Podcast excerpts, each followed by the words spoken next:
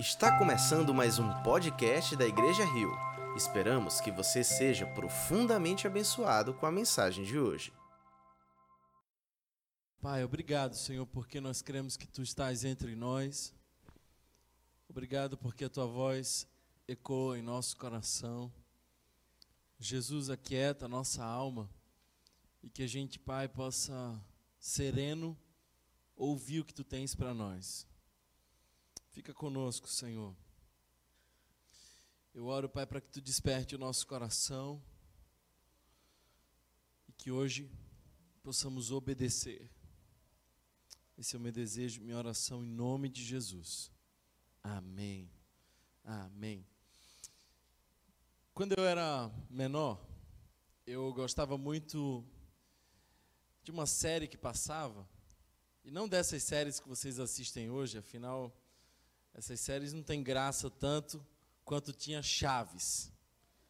Quem consumia, sim, Chaves. Chaves. Ali é que era série de verdade. Não se faz séries como antigamente. e tinha um personagem que eu gostava muito na série do Chaves, que era o seu Jaiminho, querido. Quem lembra dele aqui? Alguém? Seu Jaiminho? E o seu Jaminho tinha uma frase assim que ele falava sempre. Sempre que ele aparecia, ele dizia: É, é para evitar a fadiga. Hoje eu quero falar sobre a síndrome do Jaiminho. Porque tem um monte de gente aí tentando evitar a fadiga. O pecado que nós vamos estudar hoje é o pecado da preguiça. Parece tão inofensivo que nem parece pecado, mas nós vamos perceber que não é bem assim. Aliás, quando nós lemos Provérbios, nós percebemos que o autor de Provérbios, alguns dão essa autoria a Salomão, que foi compilando toda essa sabedoria. E Provérbios se dedica muito a falar do preguiçoso. Aliás, eu não sei se você percebe, Salomão escreveu três livros.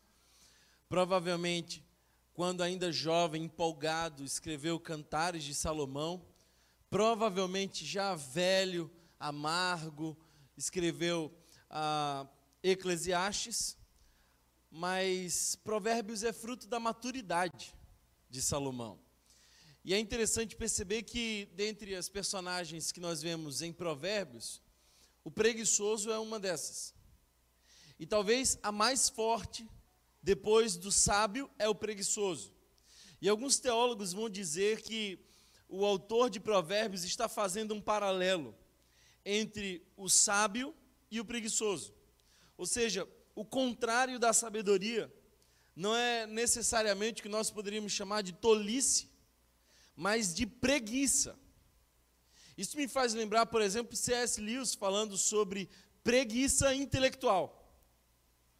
É que a maturidade vem a partir de um esforço de viver. E eu posso perceber que Provérbios traz inúmeras referências sobre o preguiçoso. Numa dessas referências, nós temos a formiga como exemplo. Quem não lembra aqui daquela expressão vai ter com a formiga, ó preguiçoso? E aí começa a trazer a formiga como uma referência de alguém que trabalha. É um ser que não para, que não precisa ser chefiado, que não precisa ser animado, é aquele ser que consegue gerar para si o que é necessário. Aliás, a expressão mais familiar da preguiça é a ociosidade. E quando a gente lê Nietzsche, é, é, é interessante perceber que Nietzsche defendia bastante a ociosidade. E é claro que nós precisamos de um tempo para nós mesmos. As pessoas criativas, elas são mais criativas na ociosidade. A grande questão é que nós temos o sonho de consumo da ociosidade, o estilo de vida de ociosidade. Parece que o nosso desejo é nos aposentar, porque quando a gente se aposentar, a gente vai fazer nada. Aí você se aposenta e descobre que fazer nada é uma desgraça. Não é? Tanto número número de pessoas que, quando entra na aposentadoria, vai envelhecendo, vai morrendo por dentro. Aí você está cansado, cansada, E aí você diz assim: ah, eu preciso tanto das férias. Aí você chega nas férias, primeiro dia é uma maravilha, o segundo parece ser bem legal, no terceiro a coisa vai ficando um tanto tediosa. E aí você descobre que a alegria não vem da ociosidade, mas daquilo que você produz para o seu prazer. Portanto, alegrar-se é o resultado de trabalho e não de ociosidade. Talvez o grande problema tenha surgido pela má interpretação de Gênesis. Porque o livro do Gênesis nos fala que o castigo dado a Adão foi que ele comeria do suor do seu rosto, ou seja, o esforço. Mas é importante lembrar que, mesmo antes do pecado existir no Éden, já existia trabalho. O trabalho não é um castigo, o trabalho é uma bênção. O trabalho, inclusive, faz parte da dignificação do homem, faz parte da missão. Trabalho é vocação. É engraçado porque se eu perguntasse aqui quantos vocacionados nós temos aqui, talvez um ou dois mais ousados porque querem ser pastor levantariam a mão. Mas todos nós aqui fomos vocacionados. Somos vocacionados a fazer alguma coisa. Ah, Thomas, mas eu não faço nada assim para Deus. Então faz para quem? Se você não trabalha para a glória de Deus, você trabalha para quê? Porque tudo é para a glória de Deus, nós vemos isso na teologia, mandado cultural. Quando Deus diz para Adão que ele precisa cultivar, que ele precisa dar nome, que ele precisa agora gerenciar a criação. E é interessante perceber como o sonho de consumo dessa modernidade é a ociosidade. Ah, esse final de semana eu vou maratonar no Netflix. Quanto tempo você passou no Netflix? Ah, esse final de semana foram 15 horas. Isso não é raro nessa nova geração. Quem de vocês aqui já não postou? Sextou. Sextou por quê? Qual é a diferença? É que o sonho da gente é quando chega a sexta e a desgraça é quando chega a segunda. Quando chega a segunda, parece que assim, a alegria acabou. Quando você entende que o seu trabalho é vocação, a segunda e a sexta têm a mesma intensidade. São direções diferentes de uma semana que começa e que termina, mas somos vocacionados a. Portanto, a preguiça não deveria ser para nós um objeto de consumo. Tédio, desinteresse, fastio pelo esforço em geral. Algumas pessoas usam uma palavra tão pouco conhecida, assídia. A preguiça já foi também colocada ao lado da melancolia, inércia, improdutividade e para alguns, para um bom português, vagabundagem. Como é que a gente lida com esse negócio?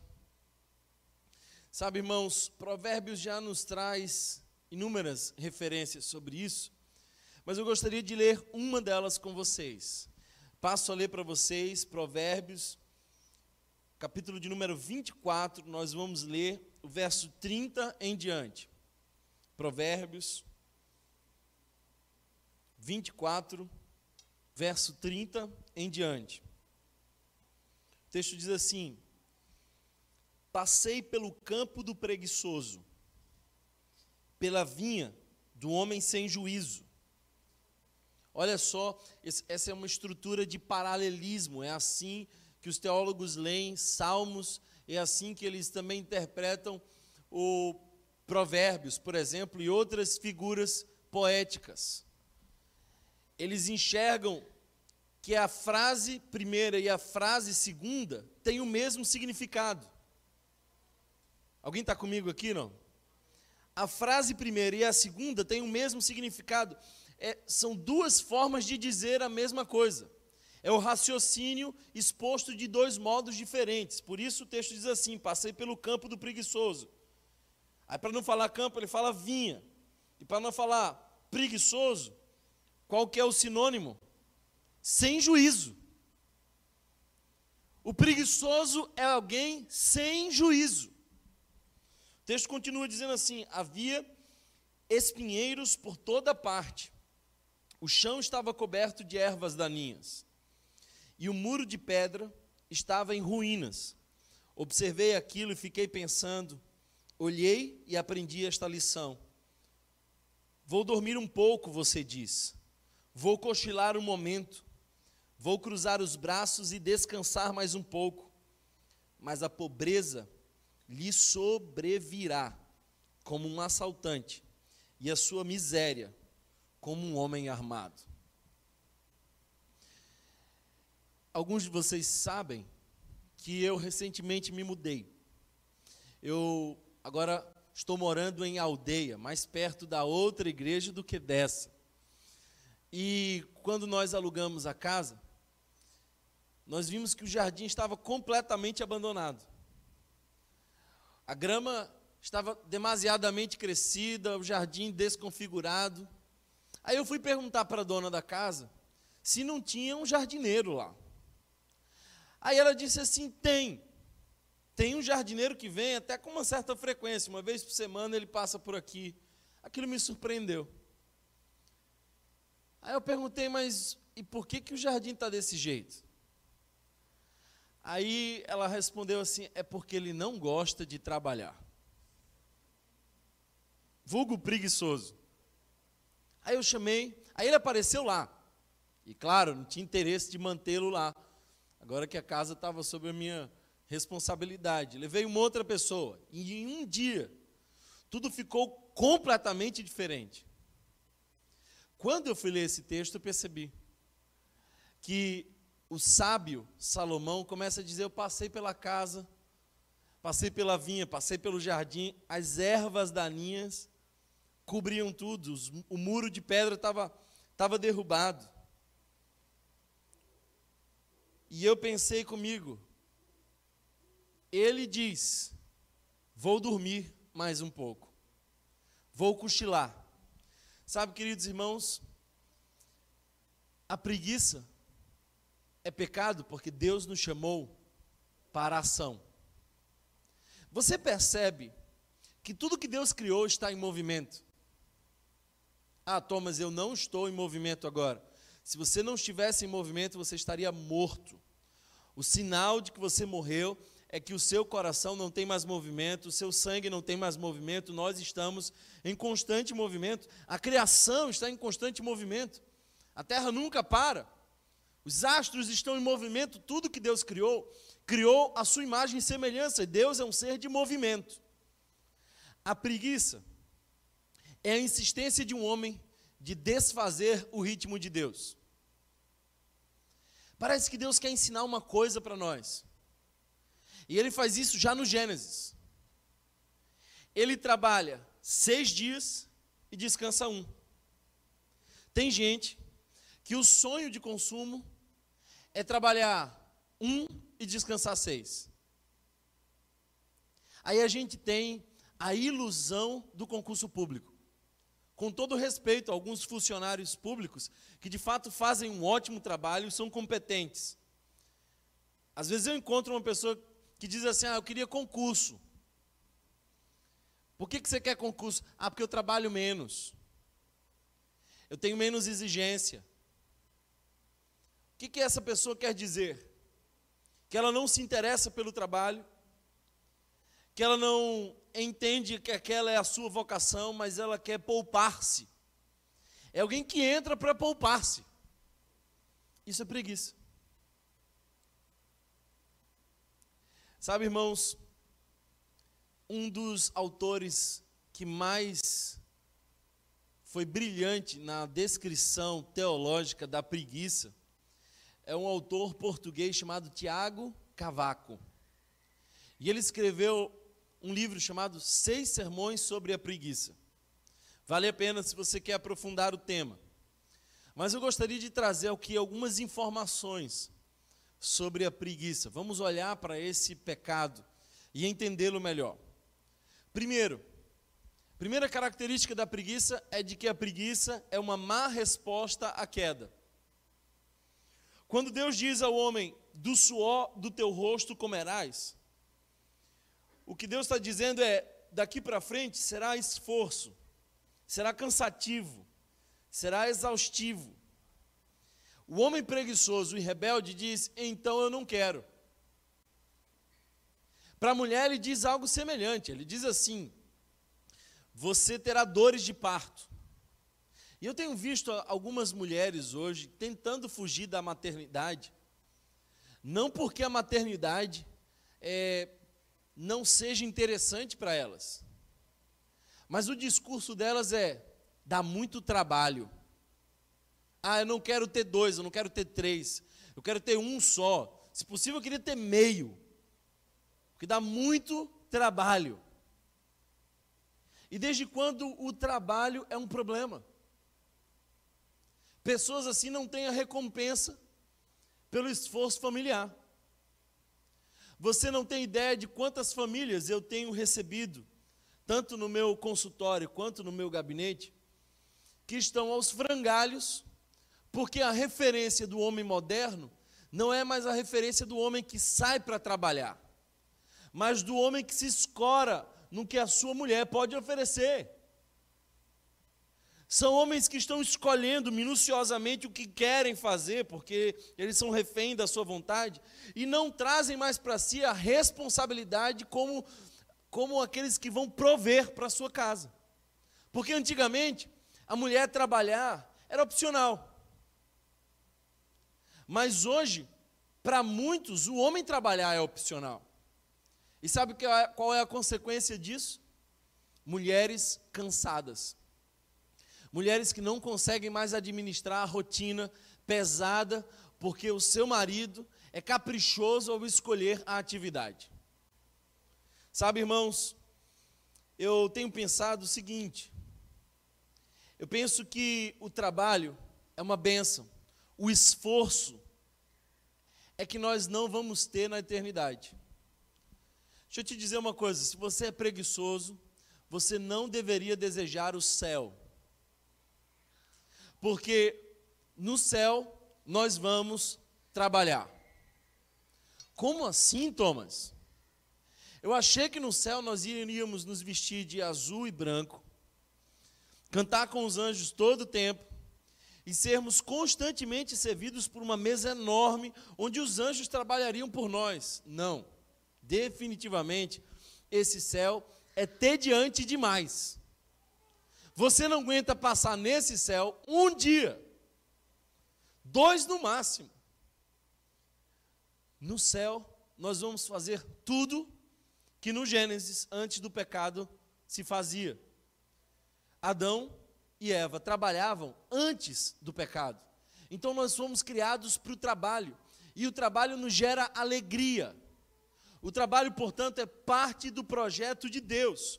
Lutar contra a preguiça é, em essência, lutar contra o desânimo.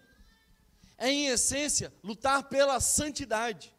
Porque nós somos chamados para o esforço, para o trabalho, e não para fugir, fugir dele. Agora, às vezes, às vezes, a gente planta e não colhe. Eu, eu tenho uma dificuldade com isso, queria compartilhar com vocês, porque a Bíblia diz que a gente, quem planta, colhe. Eu acredito que esse é um princípio. É um princípio. Mas o princípio nem sempre se aplica em toda parte.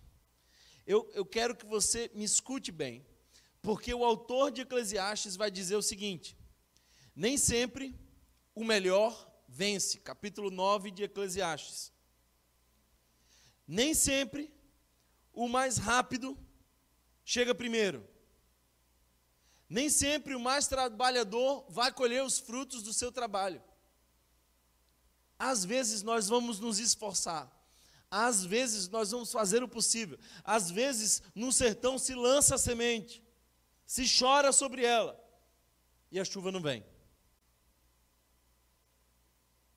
A colheita não é certa. Pode ser que o fruto do seu trabalho não venha agora. Porém, o próprio Eclesiastes vai dizer: quem quem olha os ventos, quem espera o tempo, não semeia. E por não semear, não colhe.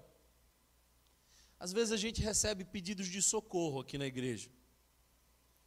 Olha, você pode me ajudar? Aí a primeira coisa que a gente faz é pensar se essa pessoa plantou ou não. Porque essa pessoa pode ter plantado e a chuva não veio. Alguém está me entendendo? A pessoa fez o possível, mas não aconteceu. O grande problema é que tem gente que está dizendo, me ajuda a vida inteira. E a igreja não tem responsabilidade de sustentar o estilo de vida de alguém que escolheu não plantar. Passados quase cinco anos, as mesmas pessoas ainda dizem: me ajuda. Tem um problema aí. E o problema não é a chuva, porque o tempo já teria garantido chuva. Há uma, há uma diferença abissal entre nós plantarmos e não colhermos por alguma questão específica, ou não plantarmos e desejarmos colher. Portanto, irmãos, a palavra parece ser bem dura para aqueles que não querem plantar, para aqueles que não querem trabalhar. Segunda carta de Paulo aos Tessalonicenses, capítulo 3, verso 10, diz assim, bem simples. Princípio: quem não quer trabalhar, não coma. Não quer trabalhar, não coma. Porque às vezes a pessoa vai para trabalhar. E o resultado não vem. Então o pão é nosso, a gente divide, a gente chora junto, a gente partilha. Mas o indivíduo às vezes não quer trabalhar. E se não quer trabalhar, não coma. Segunda característica da preguiça que eu gostaria de trazer para você é de que a preguiça é um esforço para o mal. Porque o cavaco vai dizer que nós nós associamos muitas vezes a preguiça à neutralidade. Ah, eu não estou fazendo nada. Ah, eu, eu não eu não estou fazendo nada nem para ruim nem para bom. Uma frase de Martin Luther King, eu, eu acho que seja dele, diz assim: Eu não temo os gritos dos maus, eu temo o silêncio dos bons porque a nossa passividade custa caro. E quando nós lemos esse texto, quando o sábio Salomão vai falar sobre esse preguiçoso que tem um campo, a descrição que segue é: haviam espinheiros por toda parte, o chão estava coberto de ervas daninhas e o muro de pedra estava em ruínas. De quem é a culpa? É de quem não está fazendo nada. A culpa é de quem não está fazendo nada. Porque o preguiçoso, em essência, não é alguém que não faz nada, é alguém que não está fazendo o bem que deveria estar fazendo, por isso é alguém mau. Se você parar, as coisas vão desandar. Quer ver uma coisa? O jardim lá de casa agora está lindo. Para de cultivar, de cuidar, e volta daqui a seis meses. É caos. O mundo está em tendência constante ao caos. O preguiçoso é o responsável pelo caos. O preguiçoso diz: Eu não quero agir para conter o caos ou estabelecer a ordem. Portanto, como Deus nos fez para o movimento e para instalar a ordem no caos, a voz de Deus do Gênesis é uma voz de ordem no caos. A terra era sem forma e vazia, era caos. E ele começa a dar ordem, e ele tem, e ele tem uma, uma ordem clara. Do começo ao fim, ele sabe o que faz. Nós somos chamados para isso. Por isso, o preguiçoso não está em neutralidade, mas está em maldade ativa. Thomas, eu não estou entendendo. Maldade ativa é que a sua omissão tem um alto preço para alguém. Um pai omisso gera filhos feridos. Será que tem alguém que está me entendendo aqui hoje? A referência da masculinidade moderna é o Homer Simpson. E uma frase interessante do Homer Simpson é a seguinte: a culpa é minha, e se é minha, eu ponho ela em quem eu quiser.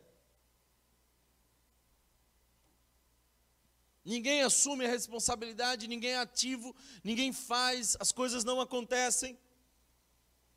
A preguiça é o responsável pelo que está errado nos cenários.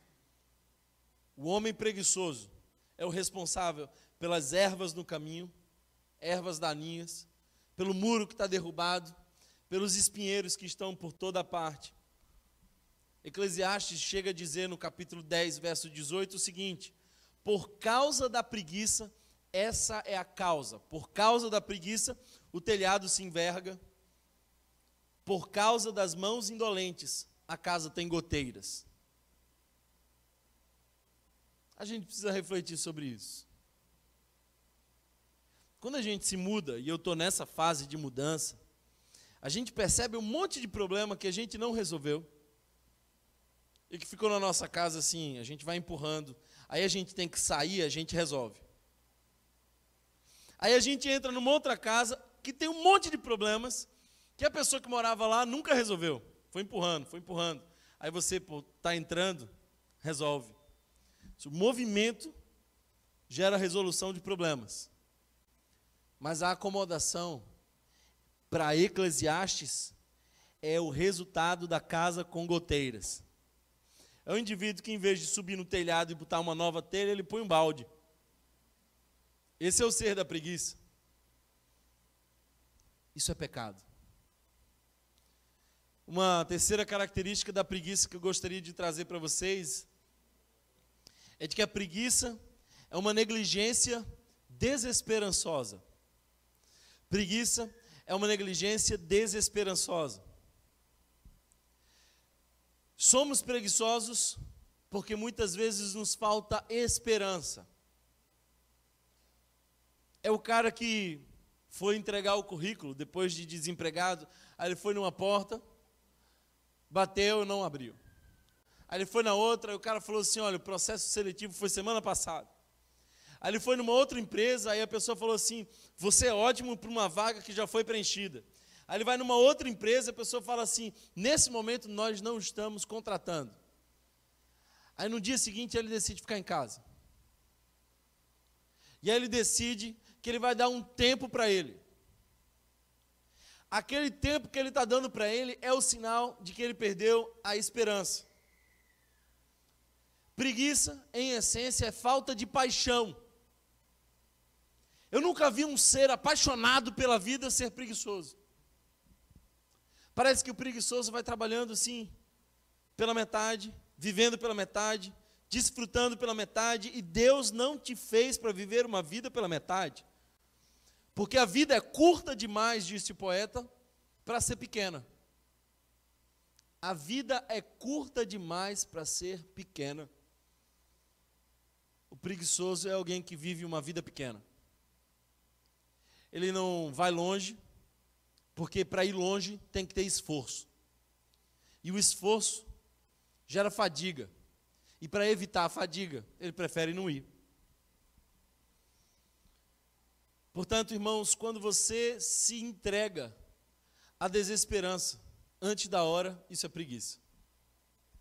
Thomas, eu já orei tanto pelo meu marido, mas eu cansei não dá mais. Por que, minha irmã? Ele morreu? Não, desgraçado não morreu, não. Então, se ele não morreu, continua orando. Porque parar seria desistir antes da hora. Desistir antes da hora é desesperança. Desesperança é preguiça. Portanto, irmãos, a preguiça é uma negligência desesperançosa, porque faz, em última instância, o indivíduo morrer antes da hora. É tão triste perceber um jovem com 25 anos de idade, no ápice da sua força física, e a rotina dele é levantar às nove da manhã, pede o Todd dele, aí ele assiste o seriado dele na hora do almoço. Alguém tem que botar comida no prato dele. Aí de tarde ele volta para aquela série, no final vai malhar. Ele volta à noite, aí diz assim: Eu estou cansado.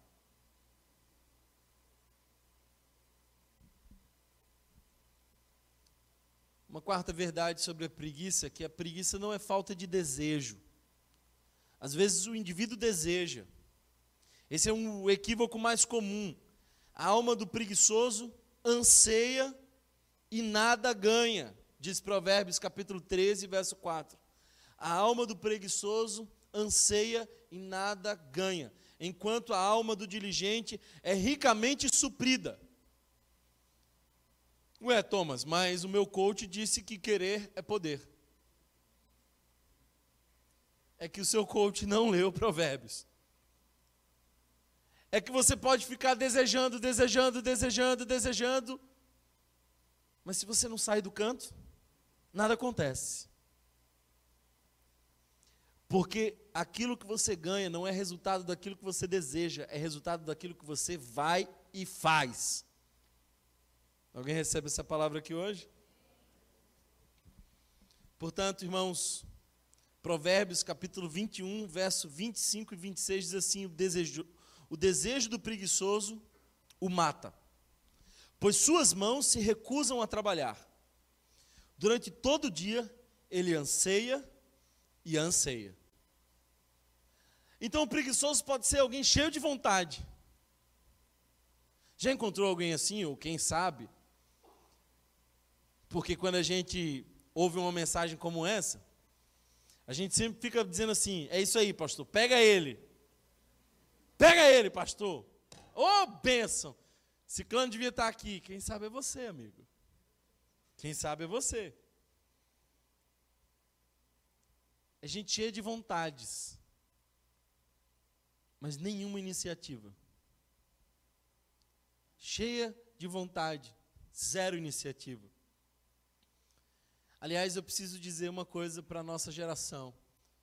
Nós vivemos uma geração de estímulos e vivemos em períodos de extrema distração.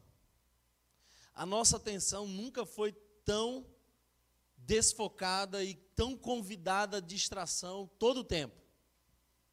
É impressionante que enquanto eu prego, você já pegou o celular, você já viu no WhatsApp, o relógio que agora está conectado com o celular já tremeu.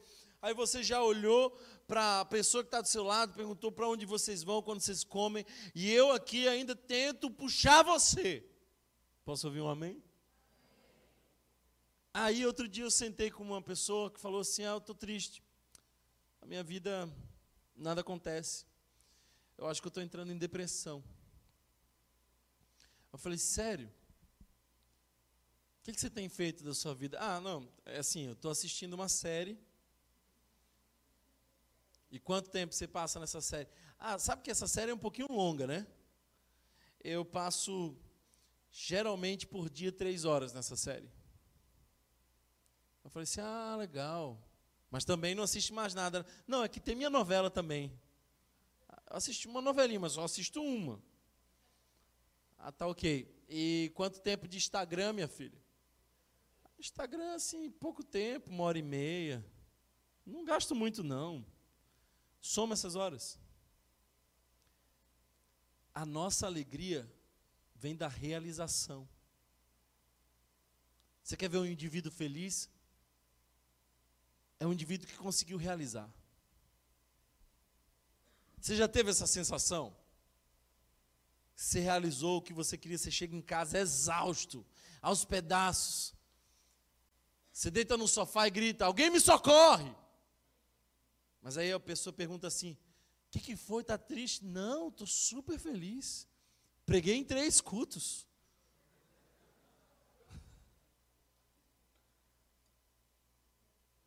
É que a nossa alegria vem do nosso esforço e realização. É para isso que Deus nos fez. eu vou entrar num tema delicado. Mas eu preciso entrar nesse tema. Há uma linha muito tênue onde começa a preguiça e começa a depressão. E às vezes você pode chamar de preguiça o que é depressão. E pode chamar de depressão o que é só preguiça. Porque às vezes a questão não é tão aparente. Porque a depressão é a ausência de vontade. E a preguiça é a ausência de realização, de impulso, de movimento. Então tem muita gente no meu consultório que às vezes chega dizendo assim: "Ah, porque eu não consigo fazer. Eu tenho depressão". E aí a gente vai entendendo que não tem depressão. É que se acomodou e tem medo de se frustrar. É que não quer gerar expectativa numa outra pessoa. É que não quer quebrar a cara. Os franceses chamam de gosto de esforço. É que passou a vida inteira recebendo tudo tão fácil. É que na infância foi tão protegido. Você sabe que eu não sou tão convencional assim, né? Outro dia uma pessoa chegou e falou assim: Eu sofri bullying. Eu falei assim: Qual era o bullying, minha filha? Ah, me chamavam de feio. Traumatizou. Eu não quero aqui transitar em excessos, mas a gente precisa entender que quando nós saímos da inércia, a rotina muda. Quando eu estou doente, eu fico bem preguiçoso. Você não fica, não? Aí, sabe, tem umas coisas boas de ser doente, assim, de estar doente. Você não leva o lixo lá para fora. Sua mulher não reclama com você. Amém, igreja? Não te cobra alguma coisa. Você se deita no sofá e fala assim: Eu estou doente, eu estou dodói. Quando você está doente, as expectativas sobre você baixam, reduzem absurdamente, porque você, afinal de contas, está doente. Problema é quando a doença passa. Aí você tem que fazer o acumulado do período que você estava doente. Será que você está entendendo onde eu quero chegar? Não. Tinha um homem que tinha 37 anos que estava doente. Aliás, ele nasceu doente. Ele estava lá no tanque de Betesda. Vivia pedindo ajuda. Alguém me ajuda? Me dá uma moeda. Não sei. A gente não sabe como aquele homem se sustentava, porque ele era improdutivo. Aí um dia Jesus passa por ele e fala assim: O que, é que você quer? É, eu quero a cura, meu amigo. O que, que eu mais quero aqui, tentando entrar nesse tanque que é agitado uma vez por ano? Tá bom, então levanta, pega a sua cama e anda. No momento da cura, o indivíduo já tem que trabalhar. Entendeu? A cura e o trabalho estão diretamente ligados. O indivíduo tem que levantar e ele já vai, ele já vai pegar a cama.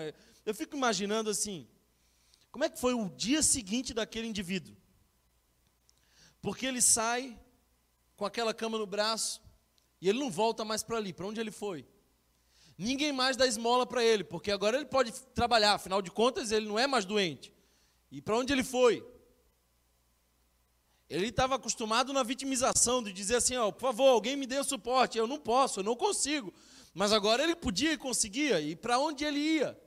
Ele tinha que se reinventar. E para se reinventar, dá trabalho.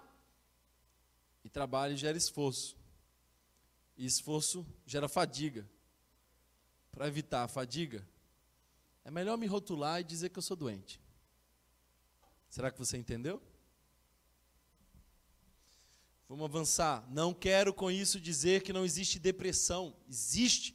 Depressão é uma doença que precisa de cuidado, que precisa de um profissional que tenha sensibilidade para perceber, inclusive, os seus mecanismos de autossabotagem ao convencer você mesma de que você não pode nada porque é doente. Sigamos. A última característica que o tempo me permite falar sobre a preguiça é de preguiça é uma tristeza mundana. Parece, queridos irmãos, que quando Paulo fala em 2 Coríntios, capítulo 7, verso 9 e 10, sobre a tristeza que o mundo gera e a tristeza que o evangelho gera num coração arrependido, há uma diferença muito grande. Porque ele diz assim: a tristeza, segundo o mundo, gera inoperância. Já ficou tão triste que não queria fazer nada? É, o indivíduo fica tão triste que ele não quer fazer nada. Mas aí Paulo vai dizer: mas a tristeza, segundo Deus, gera trabalho e operosidade. É um indivíduo que, que se converte mais uma vez, que muda o coração, que muda a direção, e daí por diante ele diz assim: eu vou mudar. E ele não é mais a figura passiva, que fica dizendo assim: eu não posso, eu não consigo, estou triste alguém me socorra, alguém me ajude.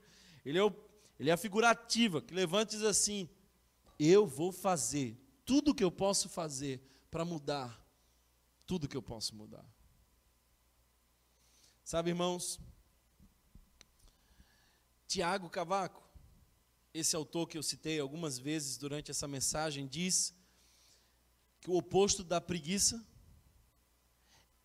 é a alegria ele vai dizer que o trabalho é o companheiro da alegria e não o adversário. E ele tem uma frase interessante, ele diz: Quem corre por gosto não cansa. Essa alegria que que nós temos no Espírito Santo por fazer aquilo que nós fazemos. O maior prejuízo, portanto, da preguiça roubar a nossa satisfação de Deus.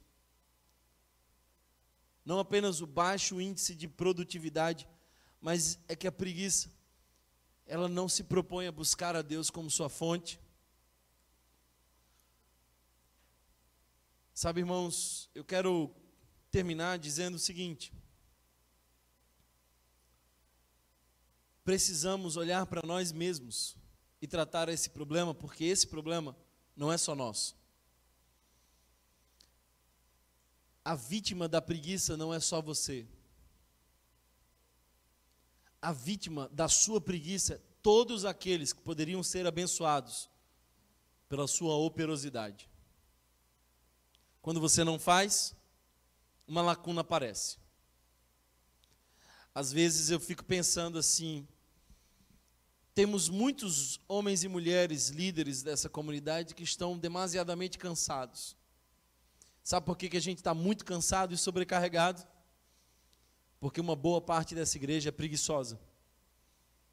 E quando você não faz, alguém tem que fazer por você também. Por isso a gente precisa tratar essa preguiça. Deus nos chamou para o trabalho.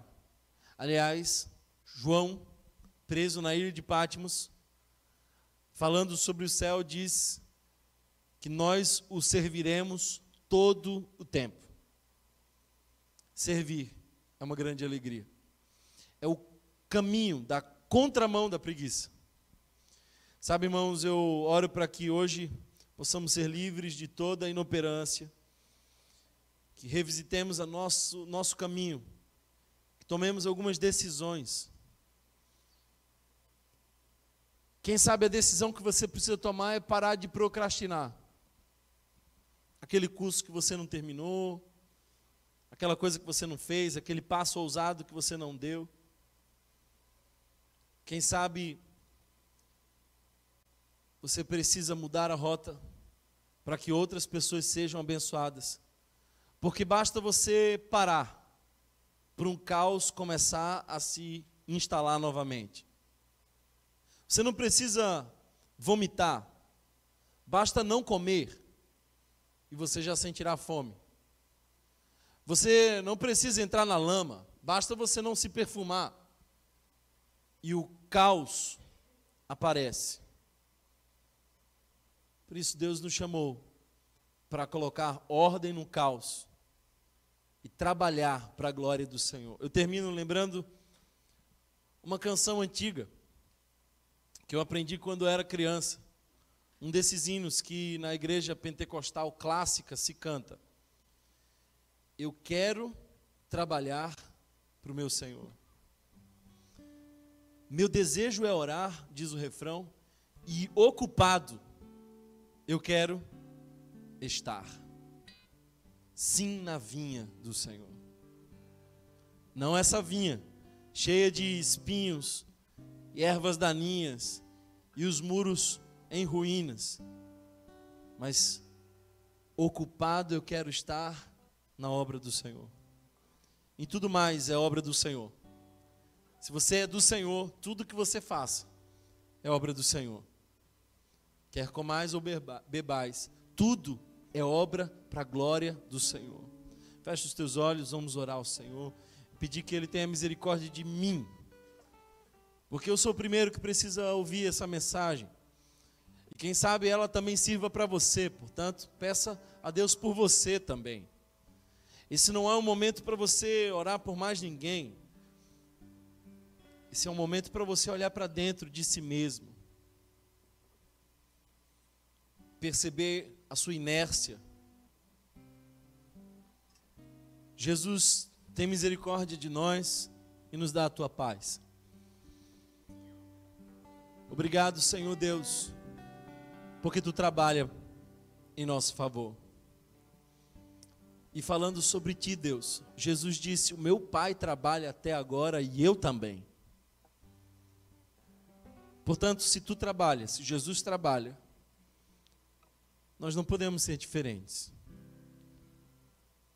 Eu lamento, Senhor, que esse tema seja de desinteresse de alguns que a preguiça ainda nos roube o serviço. E por não servir, não sintamos a alegria que vem da realização de ter cumprido a nossa vocação para a tua glória. Fica conosco, nos dá a tua paz, nos leva em paz para casa. Eu oro, Senhor Jesus, para que nesse feriado o teu Santo Espírito proteja a muitos que estarão nas ruas. E que tu guarde os santos desses lugares incompatíveis com a nossa santidade. Guarda os santos e protege aqueles que ainda não te conhecem. Para a glória do teu santo nome. Se você foi abençoado por essa mensagem, compartilhe com alguém, para que de pessoa em pessoa alcancemos a cidade inteira.